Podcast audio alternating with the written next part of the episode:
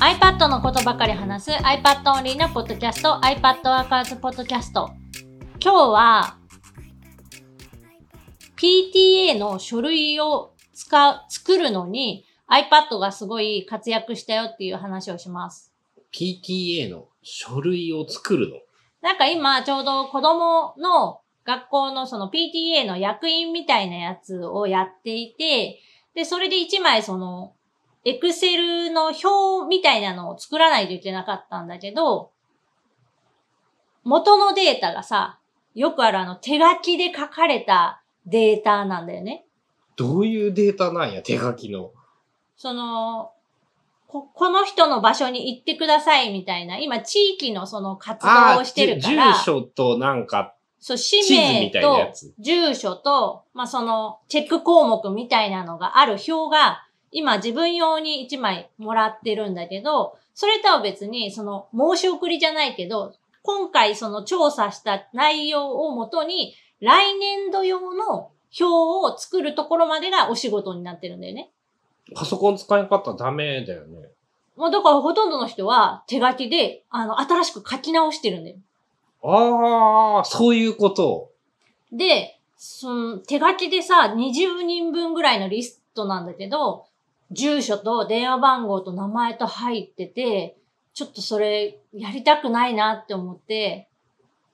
うん、というかもったいないよね。コピペできるようにしといた方がいいよね。そうで、なんとかそのデジタルでできないかと思っていろいろ試してみたのね。で、まず一つ目やったのが、あの、エクセルに画像から表に変換する機能っていうのがあるので、それを使って、まあ、カメラで表を撮影したら、その表の中のテキストとか表の、その、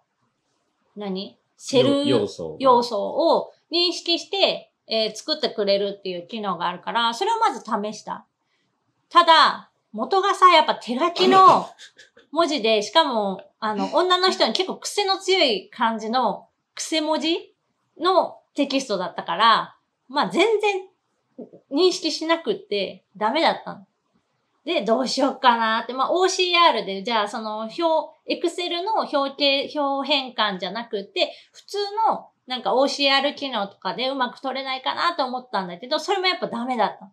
もう、あの、コンピューターが認識できない手書き文字なわけね。そう。で、さらにその住所とかさ、人名とかって、こう、あんまりその普段使われるフレーズ、用語ではないからか、すごい認識精度が悪いんだよね。ああ、それもあるね。多分ね。人の名前と住所と日本語はだいぶ辛いもんね。で、どうしようかなっていろいろ考えた結果、結局その表の、まあ、フォーマット自体は、まあ、簡単に作れる、そんな複雑なものじゃないから、えー、ナンバーズで、えー、1から、もう0から、その表を作って、で、その入力欄のところだけ何とかしようと思ったわけ。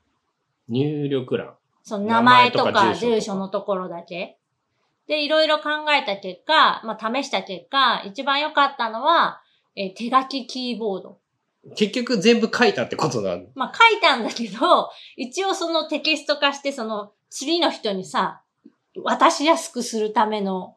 配慮みたいな。で、データは上げれるんかな？まあ、で、それをなんか、あの、データ、1年後まで残せるかどうかちょっとわかんないけど、その Google ドライブとかに入れといて、で、あここに元データここにありまこすって、しはいはいとけば、はまあ。そうね。うん、いけるかなとか、もしくは、その、そもそも空白の状態、何枚もプリントアウトできるわけやからさ、2、3枚余分にすっといてあげて、それをつけといてあげれば、まあ、1年に1枚ずつしか減らなくって、えっ、と、まあ、追加で出た分は手書きで追記とか、いあの、なくなった分はなんか斜線で消すとかで、一応対応はできそうだから、まあそれで10枚吸っといたら10年いけるから、いけるかなっていう感じで。で、手書きキーボードっていうアプリを今入れているので、キーボード自体をまあ手書きにできるんだよね。で、iPad の場合だとペンが使えるから、普通にペンでその名前をさ、見ながらこうやって書くと、そのまま漢字変換っていうか、綺麗に認識されて入る。あの、斎藤さんの際っていうのが難しい漢字だったりする場合も難しい漢字にちゃんとなるんかな？ちょっとその給給字がどうこうまでは見見てないけど、あの、少なくとも自分が試した20人分のデータで言えば、あの、書き方のコツとかはもちろんあるけど、えっ、とね、もうほぼちゃんと入った。うん、住所もいけた。住住所は、えっ、と、まだやってない。人名のところだけ。やっぱり人の名前って、その、特殊なさ、漢字の読み方するものが多いから、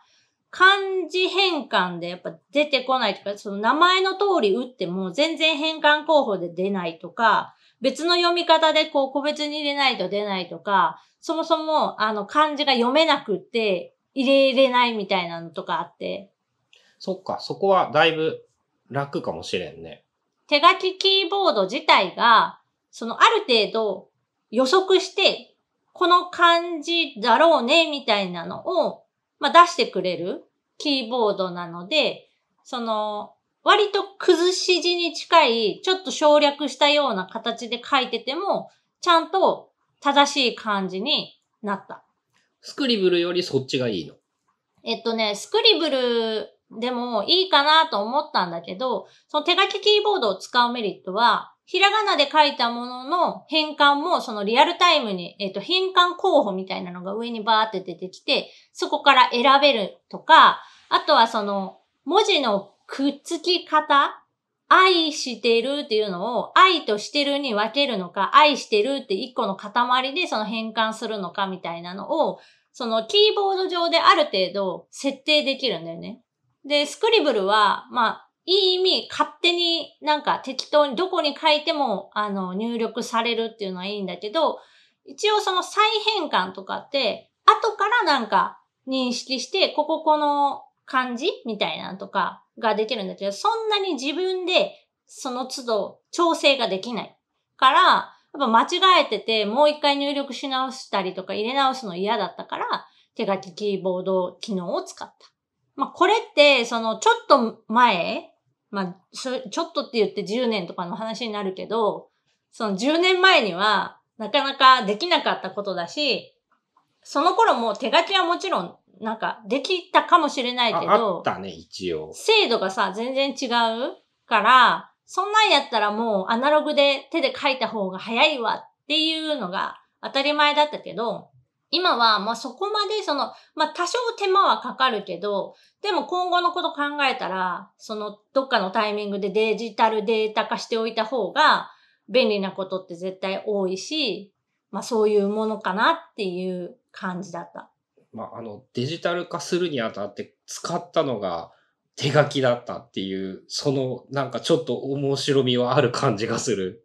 なんかこのあたりも、うんと iPad のその活用事例というか、こんな風にもう使えるよって使うと便利だよっていうので、どっちかっていうとさ、Excel とか Numbers とかってパソコンでやる作業っていう印象が強いから、Excel は特にそういうイメージあるね。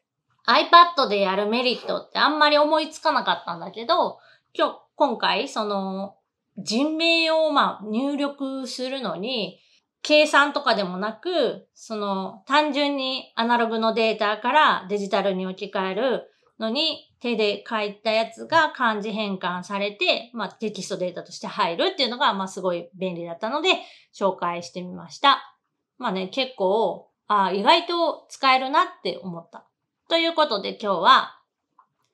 手書きキーボードを使って表を作ったっていうお話でした。番組への感想やリクエストなどは、シャープ i p a d w o r k e r s のハッシュタグをつけてツイートしてください。それではまた来週 iPadWorkers Podcast でした。